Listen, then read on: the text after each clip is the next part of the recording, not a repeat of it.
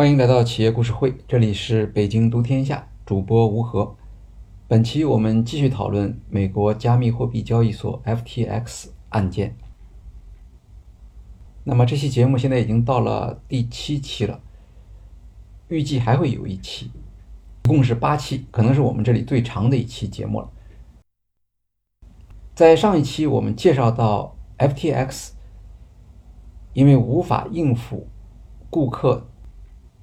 提取存款不得不申请破产保护，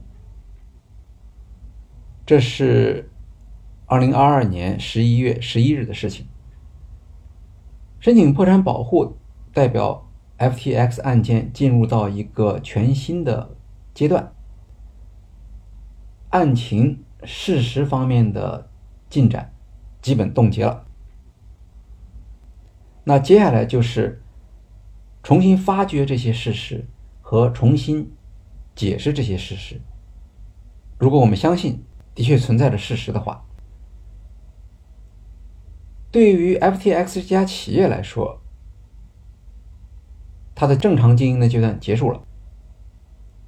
但是在外部媒体对于 FTX 和 Sam Bankman-Fried 的报道，却达到了一个新的热度。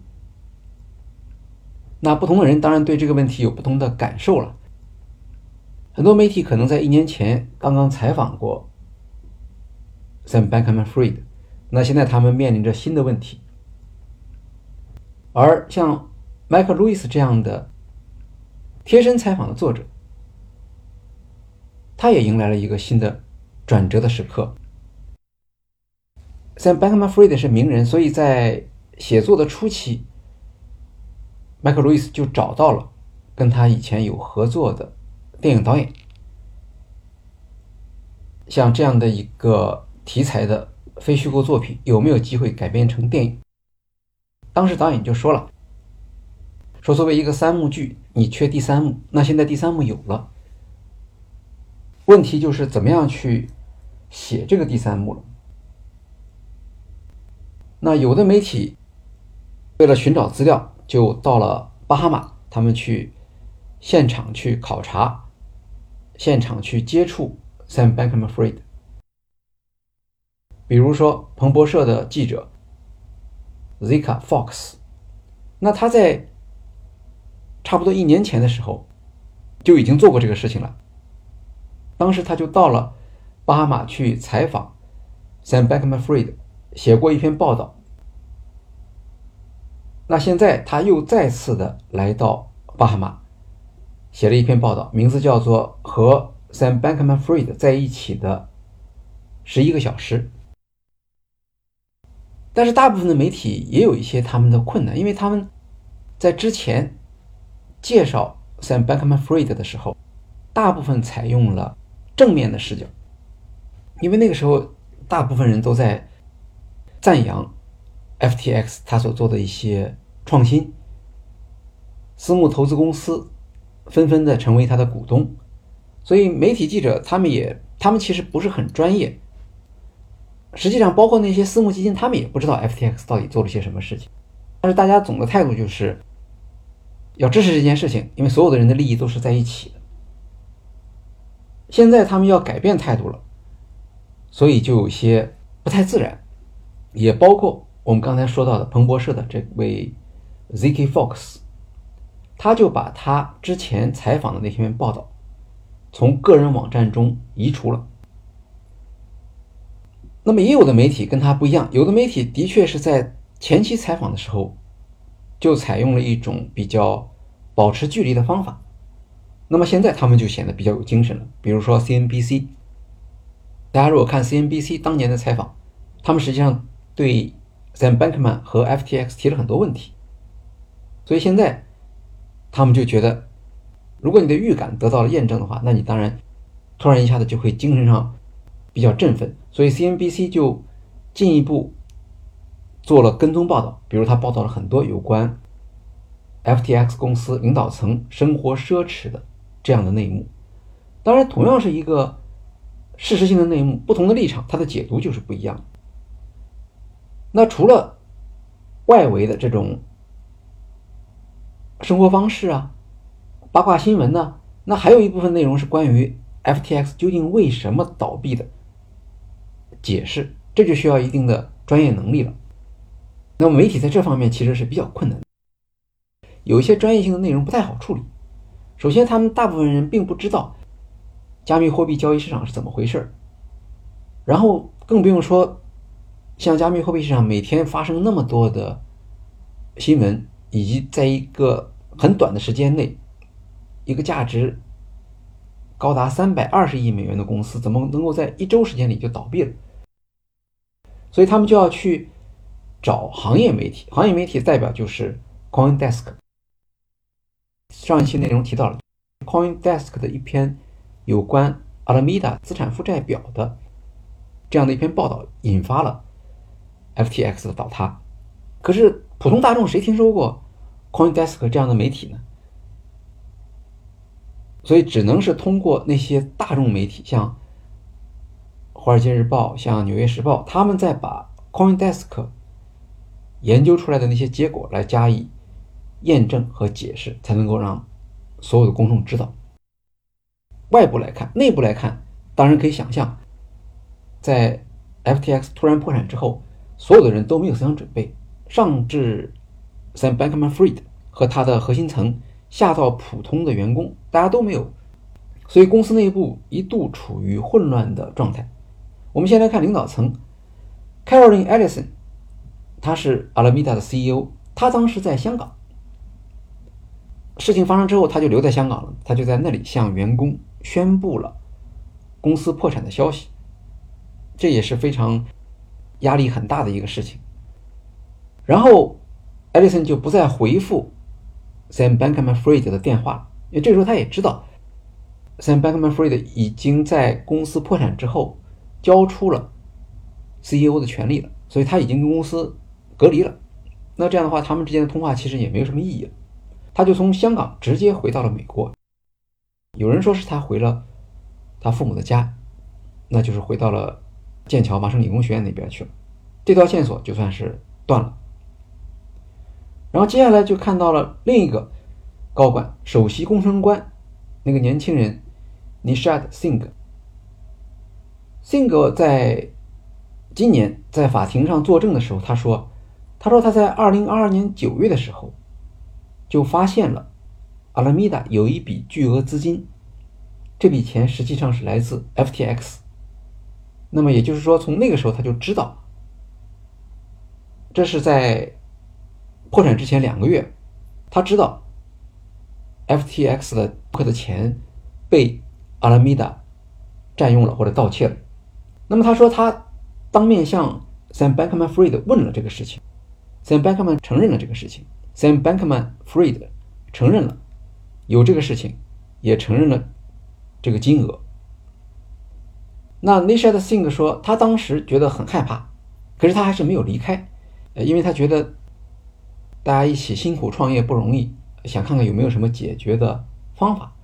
所以他们的确讨论过，比如说关闭 Alameda，或者让 Alameda 完全退出，不再作为。FTX 里面的一个交易商，只到其他交易所里面去交易，但是这些做法还没有来得及兑现，就已经发生了挤兑事件。那出事之后，他们几个核心高管当然在一起，有的时候会讨论下一步怎么办。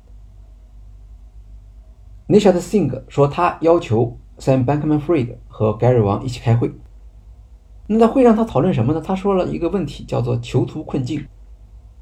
啊，这就是博弈论里面的一个第一节课，大家学到的，如何在法庭上或者在审判的时候，当他们被相互隔离开来的，那他们几个相互之间如何保护呢？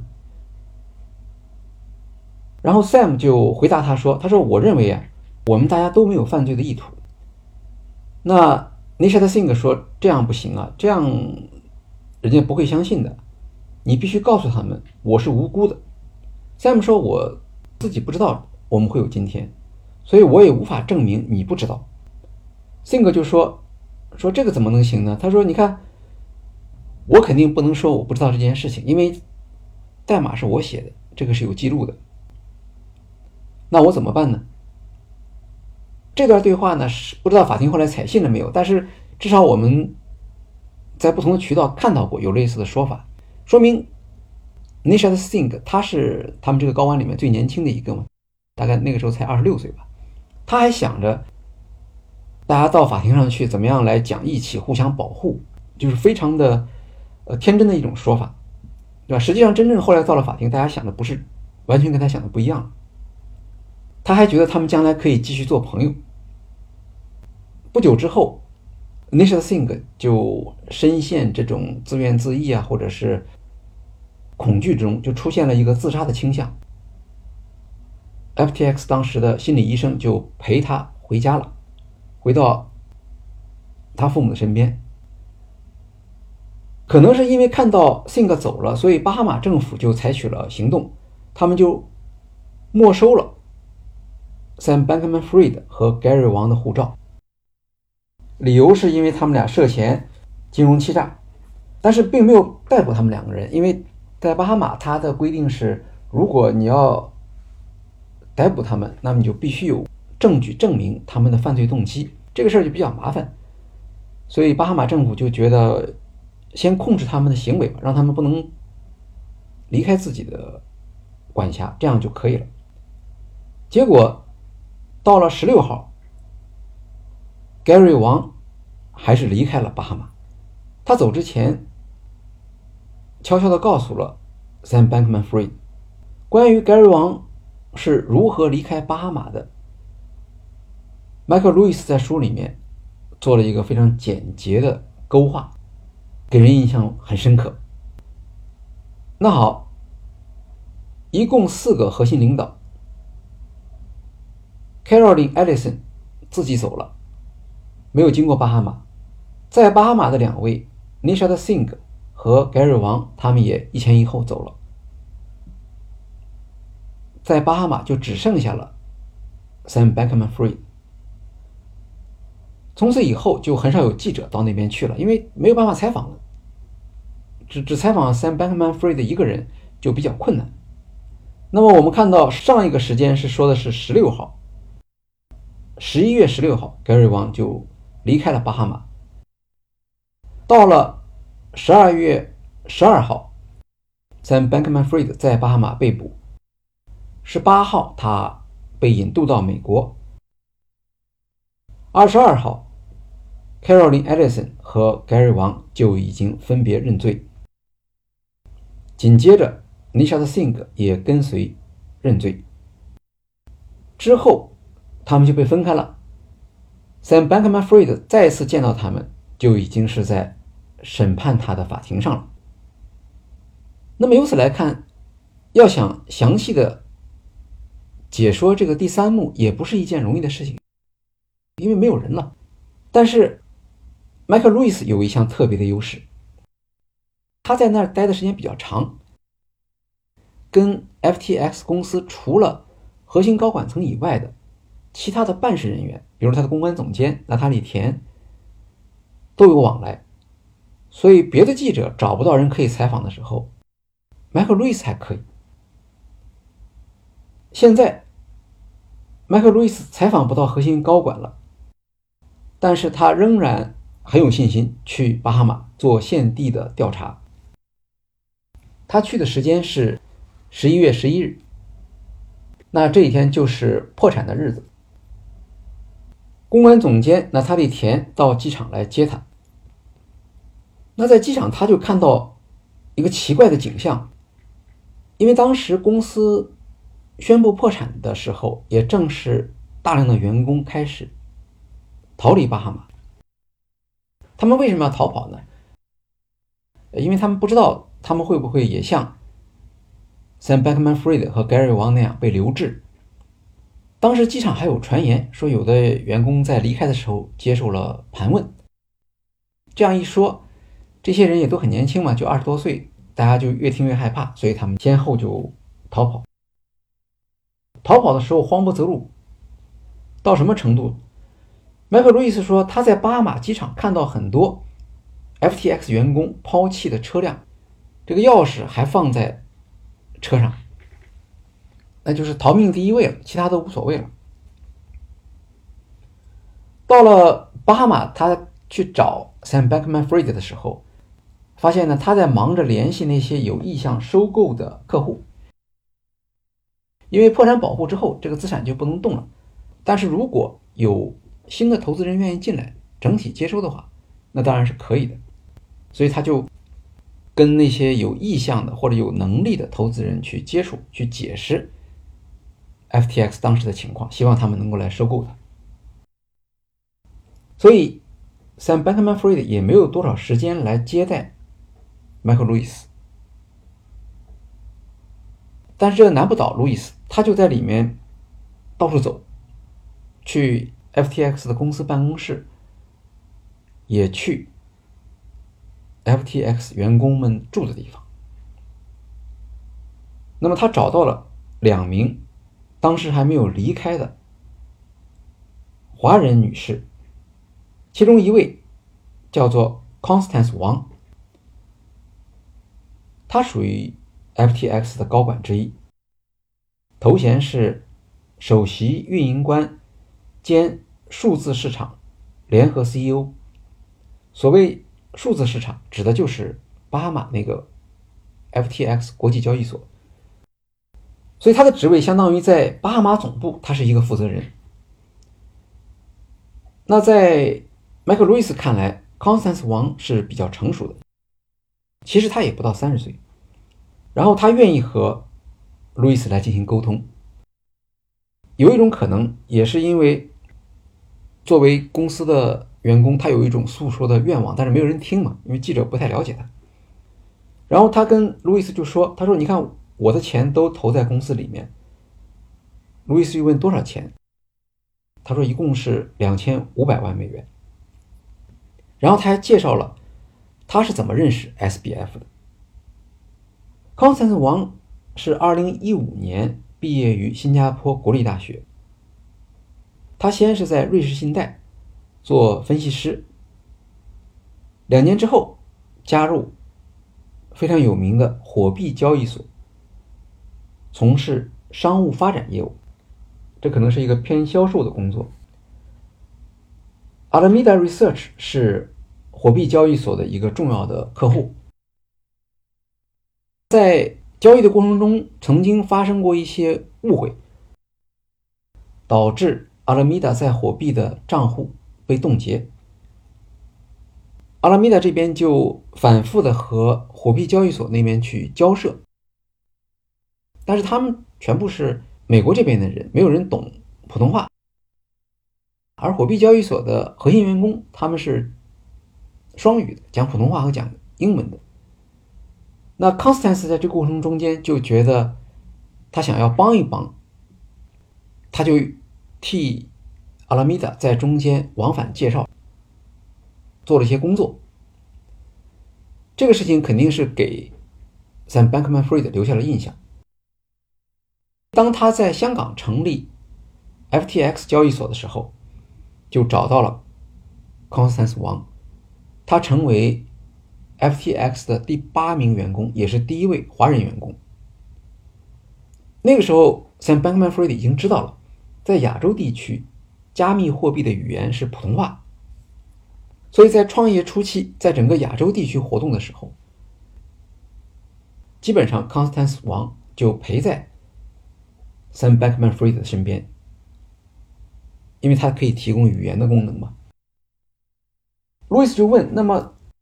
那段时间里，你对 Sam Bankman-Fried 有什么印象？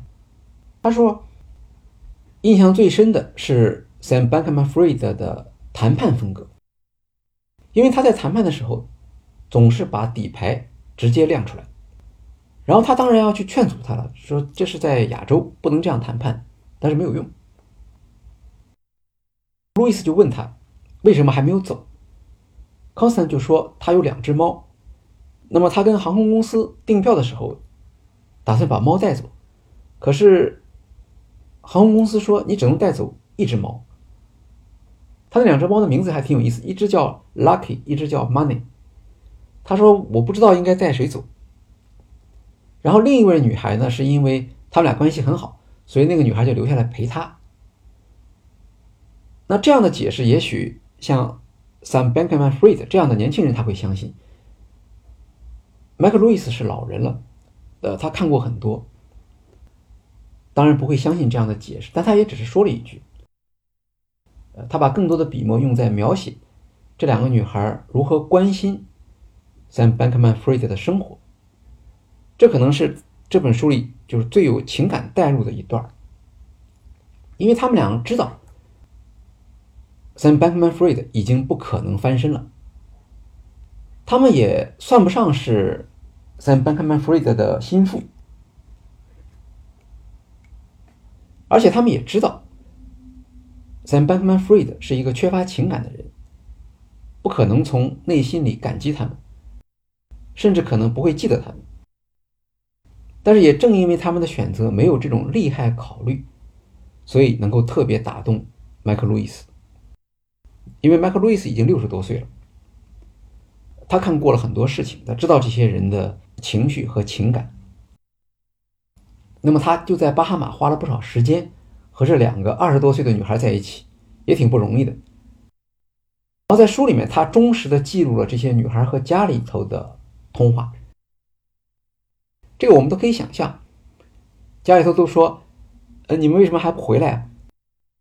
我们在新闻上已经看到了，你们公司破产了。”所以也不用什么报喜不报忧了。我们知道你们现在情况很困难。有一些对话其实是非常富于华人色彩，这个应该是麦克路易斯忠实的记录。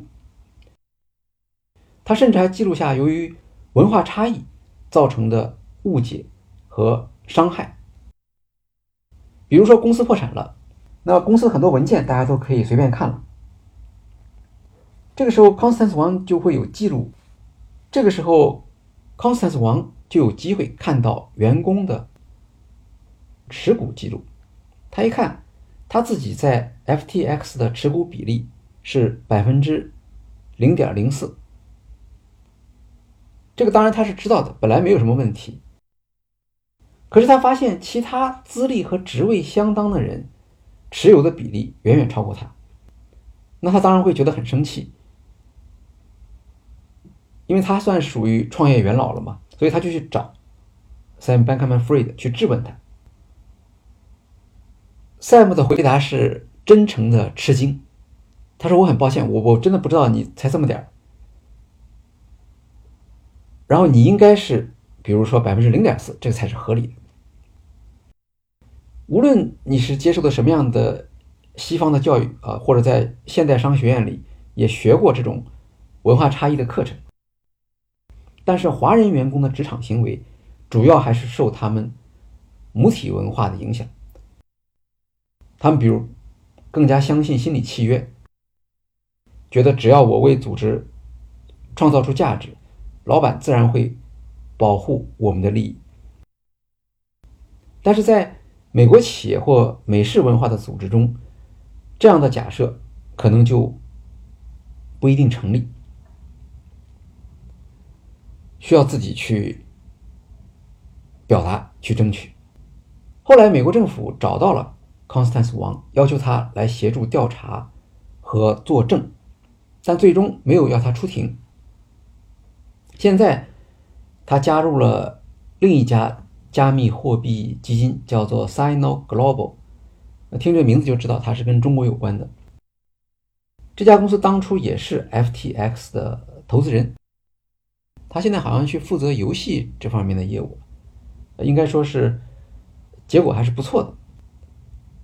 后来 SBF 在巴哈马被捕，这是十二月十二号这天的事情。据麦克路易斯的介绍，帮他收拾行李的就是当时在场的心理医生和 Constance 王以及另一位华人女孩。路易斯还记录了细节，说他们特别留意要给 Sam 多准备几双袜子，因为他经常要换。这是 Sam 在巴哈马最后时刻的，可能是非常少有的这种真实的记录。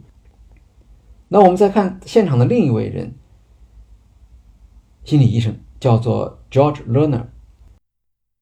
George Lerner 是从2019年开始为 Sam Bankman-Fried 看病的。其实2019年是很早的时候，他是2017年离开 Jane Street，2018 年创建 Alameda Research。但是在那个时候，他的心理压力已经非常大。而美国员工的习惯是，只要心理上有问题，就会去找专家，把它看成是别人的事情。George Lerner 不是第一个，他找了好几个。哎，但是到了 George 手上，突然之间他就觉得他的心理咨询是非常有效的。那因为 Sam Bankman-Fried 的介绍，后来在 FTX 足足有二十名高管也去找 George Lerner 来看病。大家都觉得自己很困难。那么到了二零二二年六月的时候，Sam 就邀请 George Lerner 请他到巴哈马来。问题是当时巴哈马那些员工也出现了普遍的心理问题。我们知道这些员工是他从香港带到巴哈马来的，那远离家乡，然后当地又没有什么华人，所以这些员工工作压力很大。环境封闭，又没有什么外部活动的机会，那这样的话出现心理问题也很正常。因为他到巴哈马他就不能执业了，他的行医执照是在加州，所以他到了巴哈马只能以 coach 的名义，也就是职业咨询。那么职业咨询的范围有多少呢？他说给一百名成员提供了咨询，整个 FTX 一共才三百人。后来，在 FTX 倒闭之后，二零二三年的二月，《华尔街日报》采访了他，发表了一篇报道。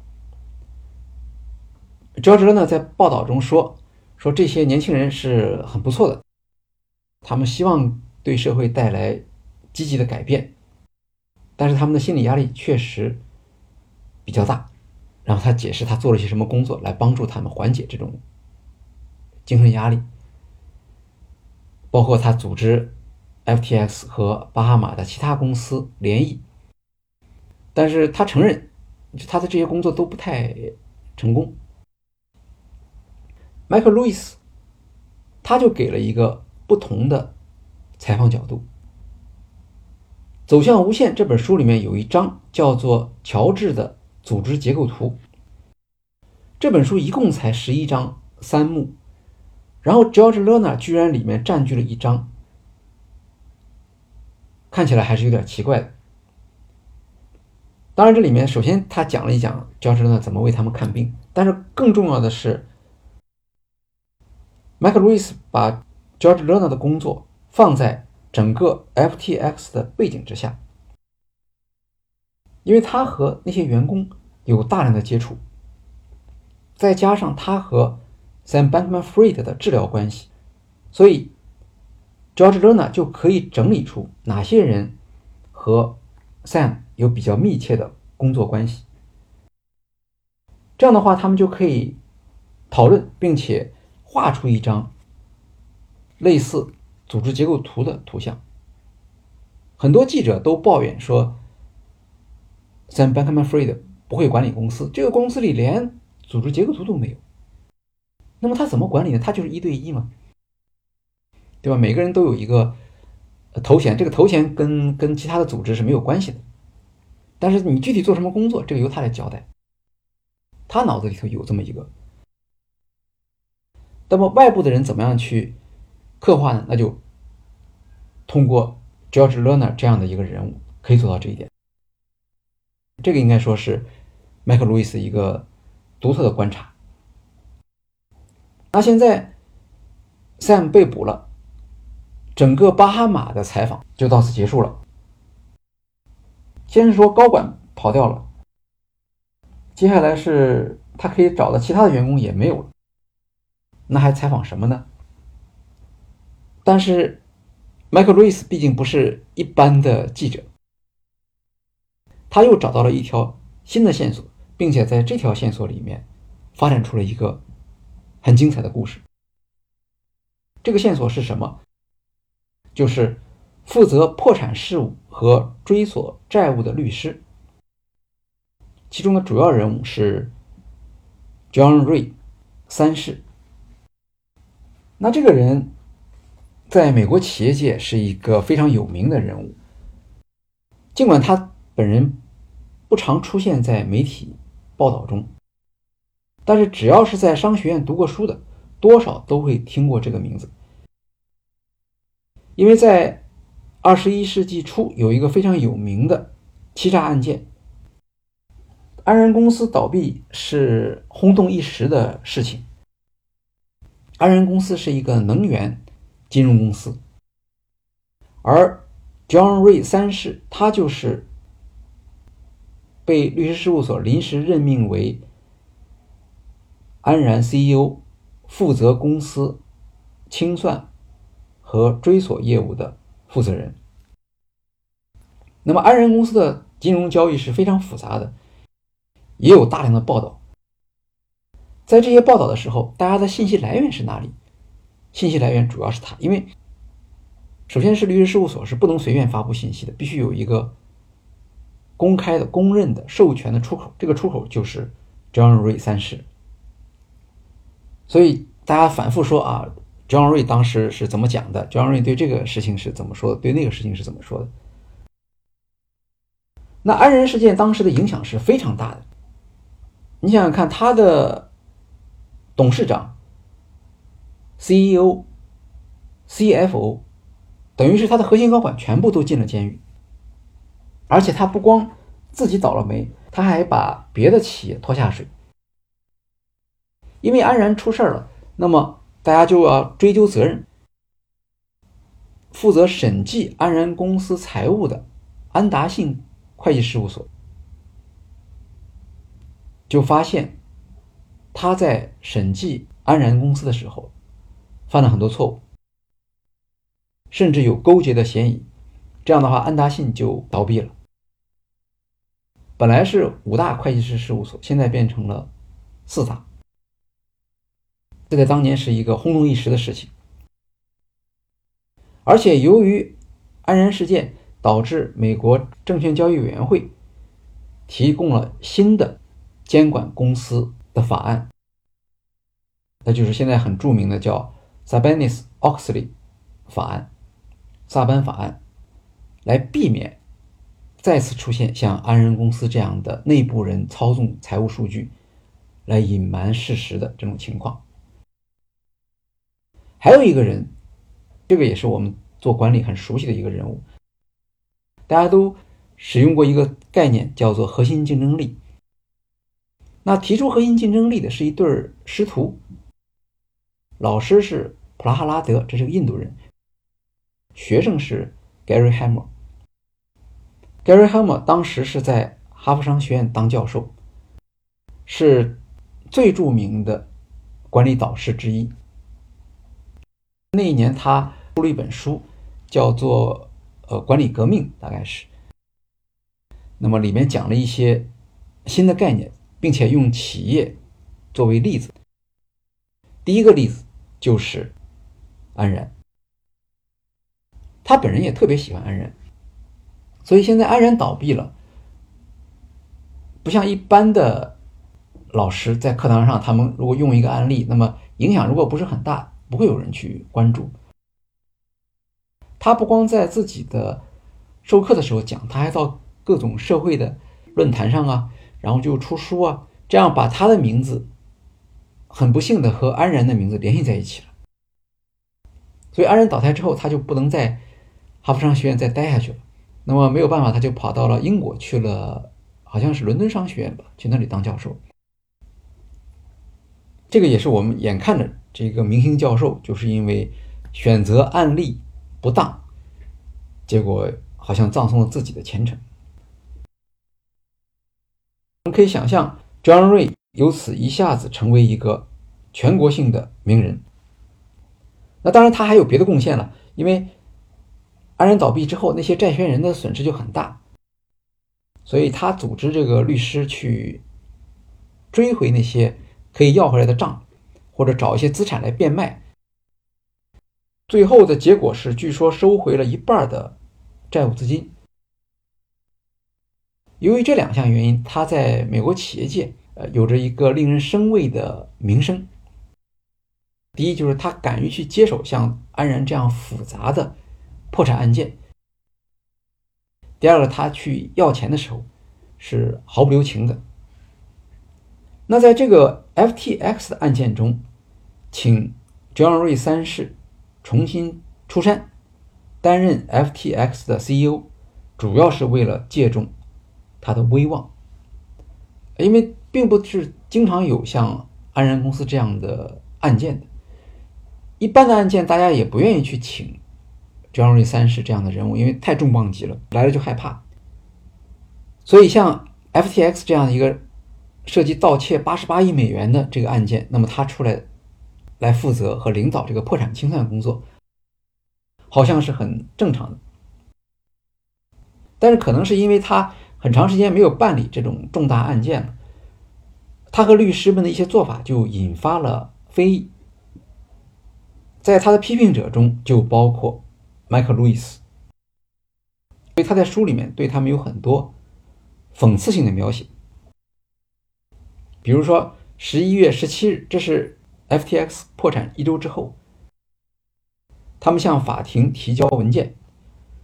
John 瑞三世在文件中说：“在我的职业生涯中，从未见过如此失败的公司控制，以及如此完全缺乏可信赖的财务信息。”然后说：“我们花了一周的时间寻找现金资产，结果只找到了。”很少的一部分，比如说有七点四亿美元加密货币是放在冷钱包里，这个当然谁都动不了。所以，呃，除此之外的钱呢，他们都不知道在哪里。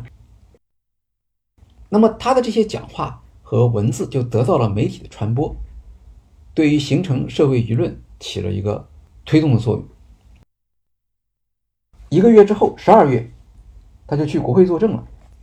因为国会觉得他们也调查了一个月时间了，到底是怎么情况，需要跟大家讲一讲。john ry 三世就代表 FTX，这个时候他的身份是负责破产事务的公司 CEO。然后他说：“他说 FTX 案件其实一点都不复杂，比当年我曾经处理过的安然事件要简单多了。那为什么呢？因为安然。”创造了众多的实体来隐瞒债务，采用了许多会计手段来伪造交易，这些在 FTX 的案件中都没有。他的意思就是说，Sam Bankman-Fried 他们根本不懂什么财务操作，他们上来就明抢，就直接把客户的钱拿到手里，用来干别的事儿。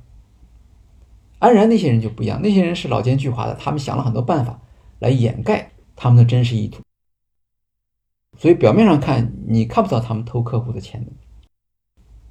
然后在国会的作证的时候，他还和主持听证会的议员有一个像是合作表演式的做法，比如他说，FTX 在记账时用的是 QuickBooks 软件，这是家庭记账的软件。那么以此来嘲笑他们专业水平非常低劣，国会议员就反问他：“是 QuickBooks 吗？”他说：“是的。”那这样的做法好像是表现出你的优越感，是吧？你在智力上比他们要高明很多，甚至有一种愉悦感。有些人看了就不那么舒服。也许你 John 瑞三世确实是英明神武，很聪明，但是 FTX 的团队肯定不是傻瓜。那为什么会出现这种情况呢？Michael Lewis 的观点就是，安然案件他确实处理的不错，但是二十年过去了，相对说来，整个企业的市场环境发生了变化，但是 John 瑞三世。他个人可能进步就不一定有那么快。比如说，他断言这是一个非常简单的案件，这里面恐怕是有一些认知缺陷的。然后他又急于下结论，在破产清算时坚持认为只用旧的规则和判断方法已经足够。那这些表现不太像是一个有专业人士的做法，或者至少是有一定的缺陷的。比如我们看他说，FTX 案件一点都不复杂。那从另一个角度来说，也可以看到，FTX 没有做假账。那没有做假账，是因为 Sam Bankman 他们特别笨，不会做假账，还是说他们不需要做假账，使得这个案件本身有可以讨论的地方呢？John 瑞三世他说的只是一种。所以总结来看，John 瑞三世的表现急于表达自己的判断。而且他讲的话都是公众愿意听的，那么这当然不是一个 CEO 应当有的气度。可是麦克·路易斯不喜欢 John 瑞三世，这只是他个人的立场，他也没有权利去阻止人家表达自己的态度。那么到底能不能证明破产清算团队在专业资质上不是那么合格，或者证明他们的态度是偏见？存在着认知缺陷，这个需要迈克·路易斯来下一番功夫，要提出证据。后来，《纽约时报》曾经披露说，他们两个人谈话的时候是很有意思的。路易斯当然希望拿到一些内幕，但是 John 瑞三世他的讲话滴水不漏，他告诉路易斯的只是。他提交给法庭的资料和国会证词，所以你看这个情景就和路易斯和 FTX 员工和康斯坦斯王这些人讲话就不一样了。这是两个老奸巨猾、老于世故的人，他们之间的周旋。不过，毕竟 John Ray 三世在明处，迈克·路易斯在暗处，所以他总是能够找到一些。他们在判断上的一些漏洞。他又举了一个例子，在书里面，，John 瑞三世抱怨 FTX 管理混乱、缺乏监督、随意投资。他说，他发现 Sam Bankman-Fried 向一家名为 Anthropic 的创业公司投资五亿美元。那么他检查了一下 Anthropic 这家公司当时提交的资料，他发现。这家公司只有一个想法，再加上一些员工，其他什么资产都没有。他把这个作为 Sam 在投资上不谨慎的这样的一个例子。那么路易斯就在书里面说，他说在 John Ray 三世发表这番讲话之后，过了几周，由 Google 公司领头，另一批投资人向这家。Anthropic 公司投资了五亿美元。Sam Bankman-Fried 当初的五亿美元投资升值为八亿美元，这还是他写书的时候的行情。后来我们知道，Google 又继续向 Anthropic 投资，累计承诺投资二十亿美元。亚马逊甚至承诺投资四十亿美元。在今年，就是这个月，Anthropic 又一轮融资，它的估值已经达到一百八十四亿美元。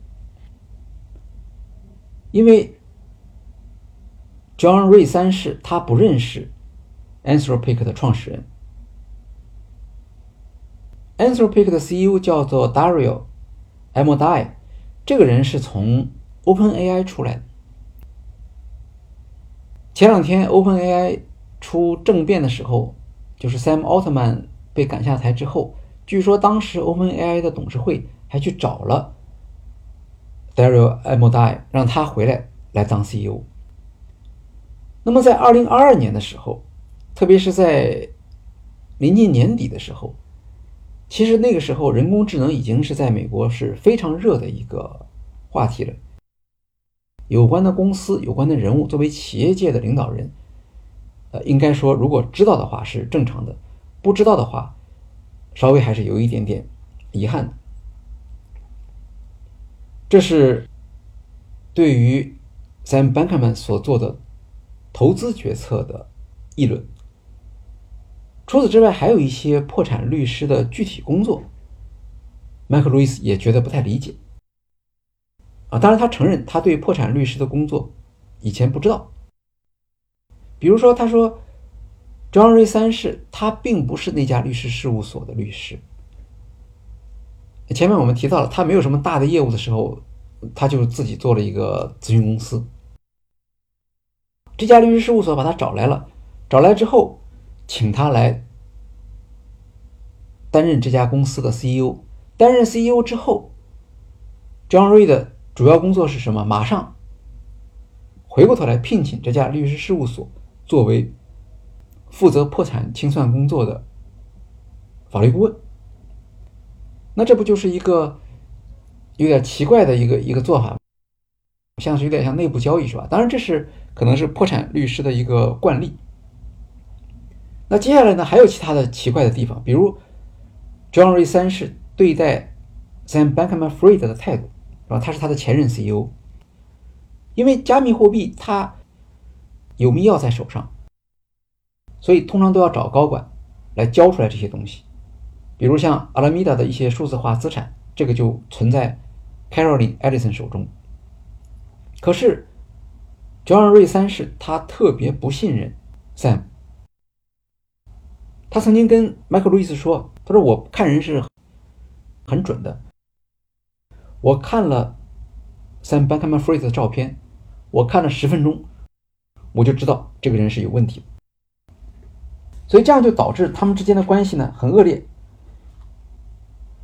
Sam 自己说，从 John 瑞三世接手以后，他就跟公司隔离了，会议不让他参加，文件不让他看。那么为了防止损失，这个也许是有道理的。可是有的时候啊，他就会增加很大的工作量。比如说，他们在查账的时候发现，二零二一年阿拉米达亏损三十亿美元。那 John 瑞三世他就认为，这就证明了阿拉米达在交易中出现了重大的损失。这也可以解释为什么阿拉米达需要窃取。FTX 顾客的资金，当然这样想的人是很多的，不光是他自己。比如康斯坦王在跟麦克路易斯交流的时候也说：“到底我们公司为什么会破产？这钱哪去了？”他坚决认为是阿拉米达在交易中间亏损了啊，因为这个是很常见的。那亏损几十亿也也不是说没听说过，可是他在。公司倒闭之后，查了很多资料，想要证明这一点，结果没能证明。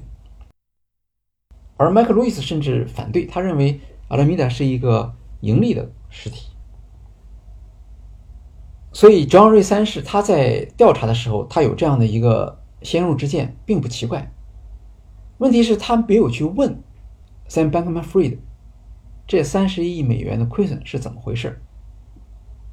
实际上是当时。阿拉米达做了两笔方向相反的交易，那么亏损这笔账就记在了阿拉米达，而盈利的那笔账也是三十亿美元，它是记在了阿拉米达下属的一家公司里面。他们查账的时候，他们只看到了这个部分，没有看到另一面。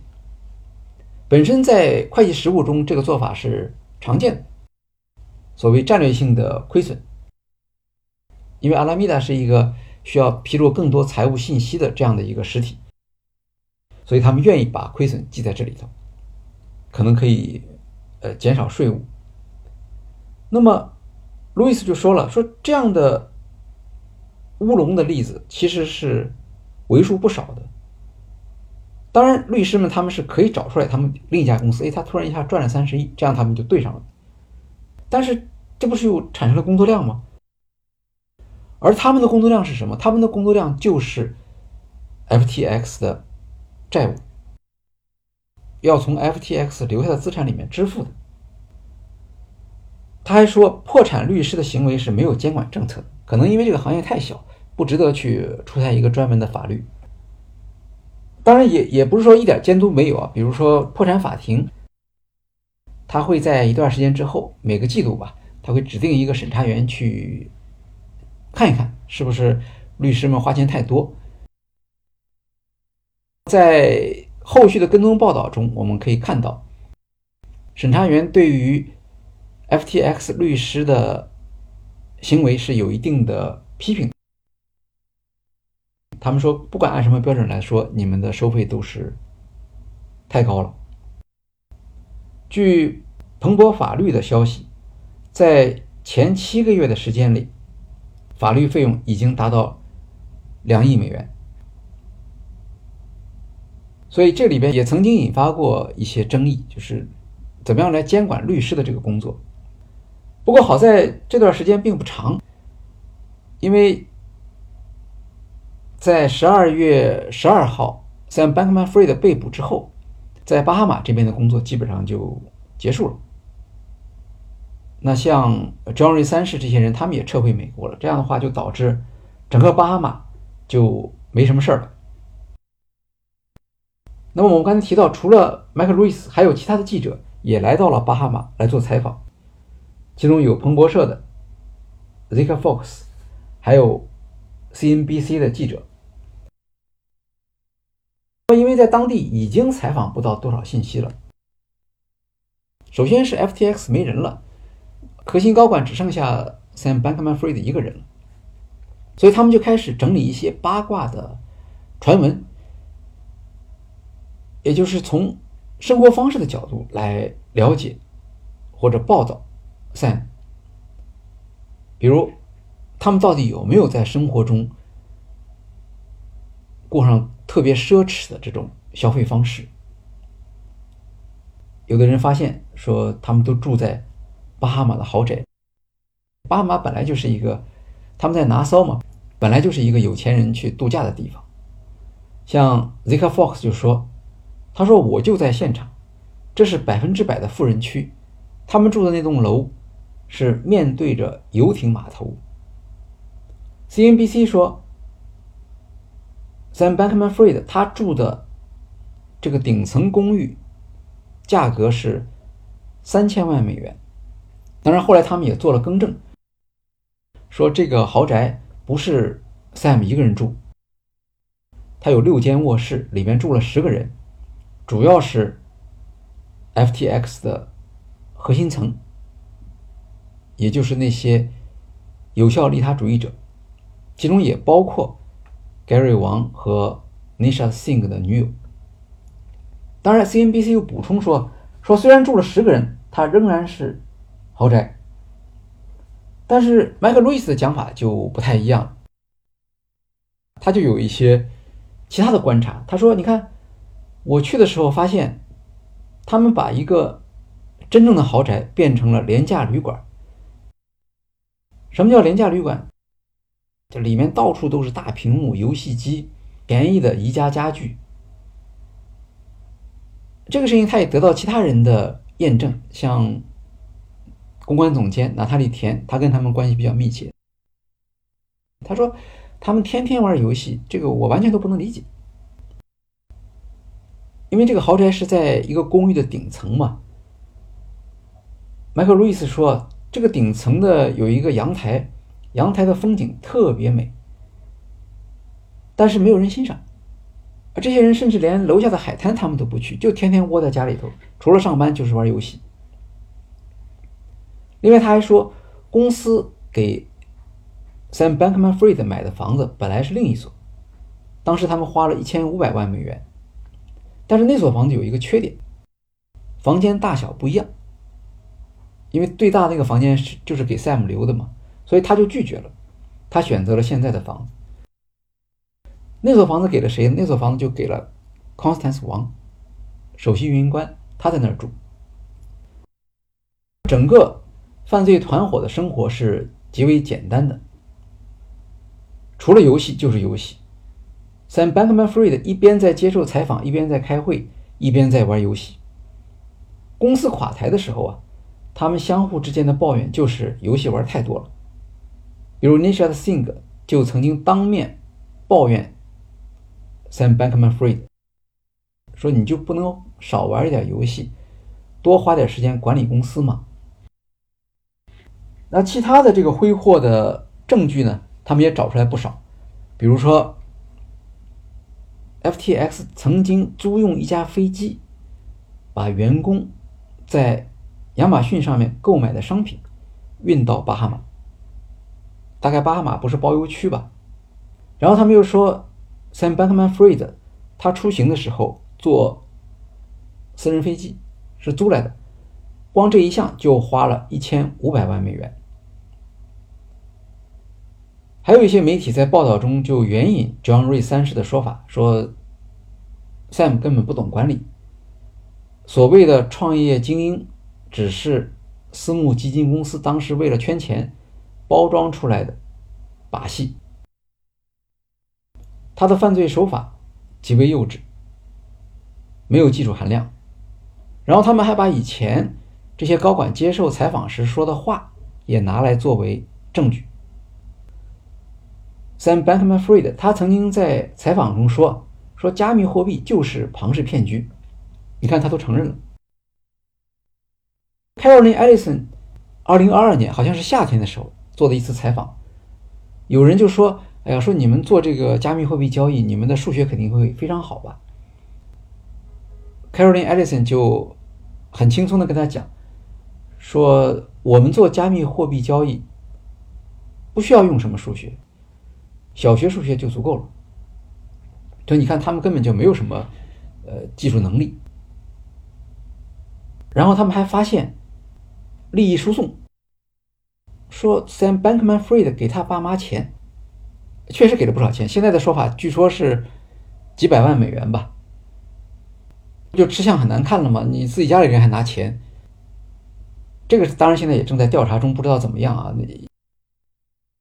其实是从什么时候开始的？是从 Alameda Research 那个时候管理混乱开始的。当时他们都不知道怎么报税，这公司会不会是被税务局调查，说是犯罪行为啊？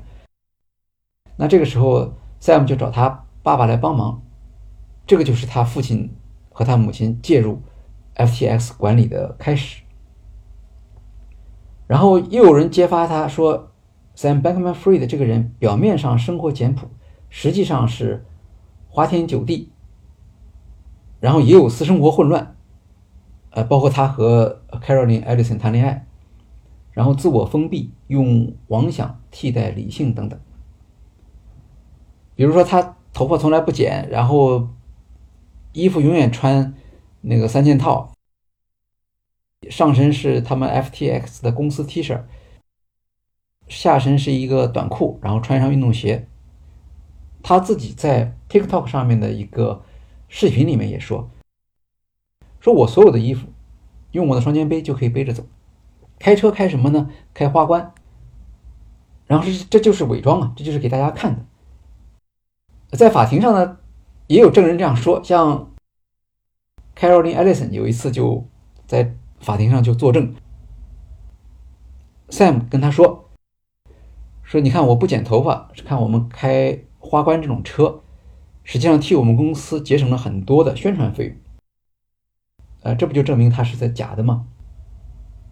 这些属于人格上丑化的议论，这个倒并不奇怪，因为任何地方都是一样，不管你什么文化，如果有人犯罪了，那不光要有法律上的惩罚，还必须要有道德批判。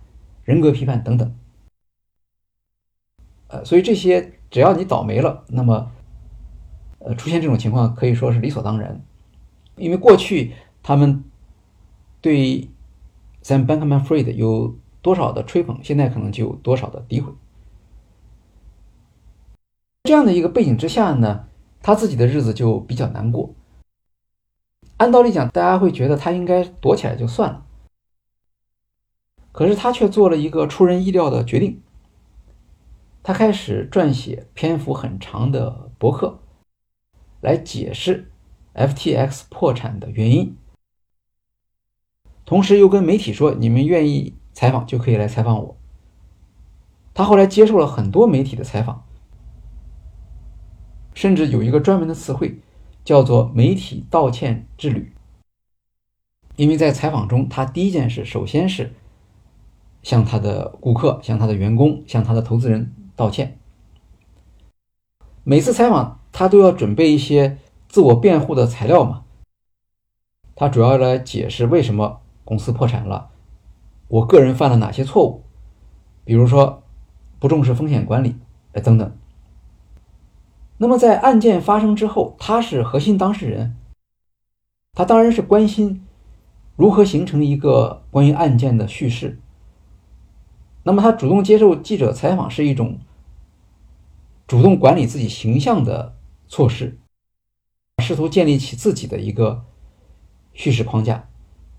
那这种想法可以理解，可是他肯定是做不到的。一般情况下，律师会建议当事人就发一条简短的、无比沉痛的道歉，然后就躲起来了，把律师放在前面，让他来替你处理。Bankman 和 Fried，他的父母都是法学教授，他们当然知道这一点。Sam 本人是功利主义者，功利主义者有什么特点？他强调，所有的决策都要基于纯粹的理性分析。但是我们看到，他这个选择明显是背离理性分析的结果。所以他为什么要这样做？到现在还是这个案件中一个比较难以理解的地方。当然，记者也问了，说你为什么要这样做？啊，他说他有一个个人的义务或者道德责任，他觉得他必须这样做。但是大家都不太相信这种说法。那么他做了半天这种媒体道歉之旅，效果是可以想象。每次采访他先道歉，但是道歉不是新闻，所以媒体根本不会提这件事情。因为只要第一家媒体提过了，后面的媒体就不会再把这件事情作为一个考虑的对象。然后记者他们。来采访，他们的时间也是很宝贵的，也是有时间成本的。所以，他们记者的动机和他的动机之间是相差不可以道理计。记者的想法是怎么样从他的讲话中找出破绽，最好是能够证明他是一个非常狡猾的罪犯。但是我们记者非常厉害，我们目光如炬。能够识破他的诡计，啊，这样讲一个胜利的故事，这就是公众所希望看到的。所以你也不能怪记者去断章取义，是吧？这只是双方一个相互的一个利用，但最终的结果却是所有的记者的报道都是在压制甚至破坏 SBF 想要传达的内容。比如有一次他接受。《纽约时报》的采访，《纽约时报》做了精心的准备。当时他还在巴哈马，那在这边呢，他们就租了一个报告厅，有一个记者在台上，然后通过投屏连线的方式让 Sam 来和他对话。那么台下呢就坐满了观众，同时呢，整个的采访过程又有直播，也有。后面的在报纸上登出他的所有的这个讲话的文字稿，在这个场合，记者一度就问他，说：“你为什么愿意接受采访？对你有什么好处？”因为这样的问题，肯定 Sam Bankman-Fried 他不是很好回答的嘛。那么底下观众就大笑，那这是一种公开的羞辱。而以 Sam 和他的顾问，包括他的律师、他的父母，他们的经验当然是知道这种情况会发生的。你一个人讲话，无数的人去解读，这个结果不用想就可以知道会是什么样。那一方面，对于媒体来说，他制造了一个愉悦的效果，大家看了这个，觉得哎呀，你看 Sam 这个人没话可说了。证明这个犯罪分子被我们抓住了，然后我们可以在现场公开的去质问他，去逼问他，去让他感到尴尬等等。但是对于更多的观看这些东西的公众来说，他们不一定去关注这里面他们讨论了什么内容，他们更关注的是，呃，哦，原来是这个人，就像破产律师 John Ray 三十一样，呃，他没看到哦，这个人我们记住了他的形象，原来这就是一个金融诈骗犯的样子，所以从整个结果来讲，肯定跟 Sam Bankman-Fried 初期的设想是完全不一样。也可以说，作为一个功利主义者，在这个问题上，他其实是不是特别合格的。那这是开庭以前的一个情况。下一讲我们会把这个案例做一个总结，来看看在法庭上，Sam Bankman-Fried 如何为自己辩护，以及在法庭之外，FTX 的倒闭对于员工、对于债权人。对于有效利他主义社区，特别是对于迈克·路易斯这样一个知名作家，产生了什么样的影响？欢迎大家到时候收听。好，今天的企业故事会就到这里结束，谢谢大家。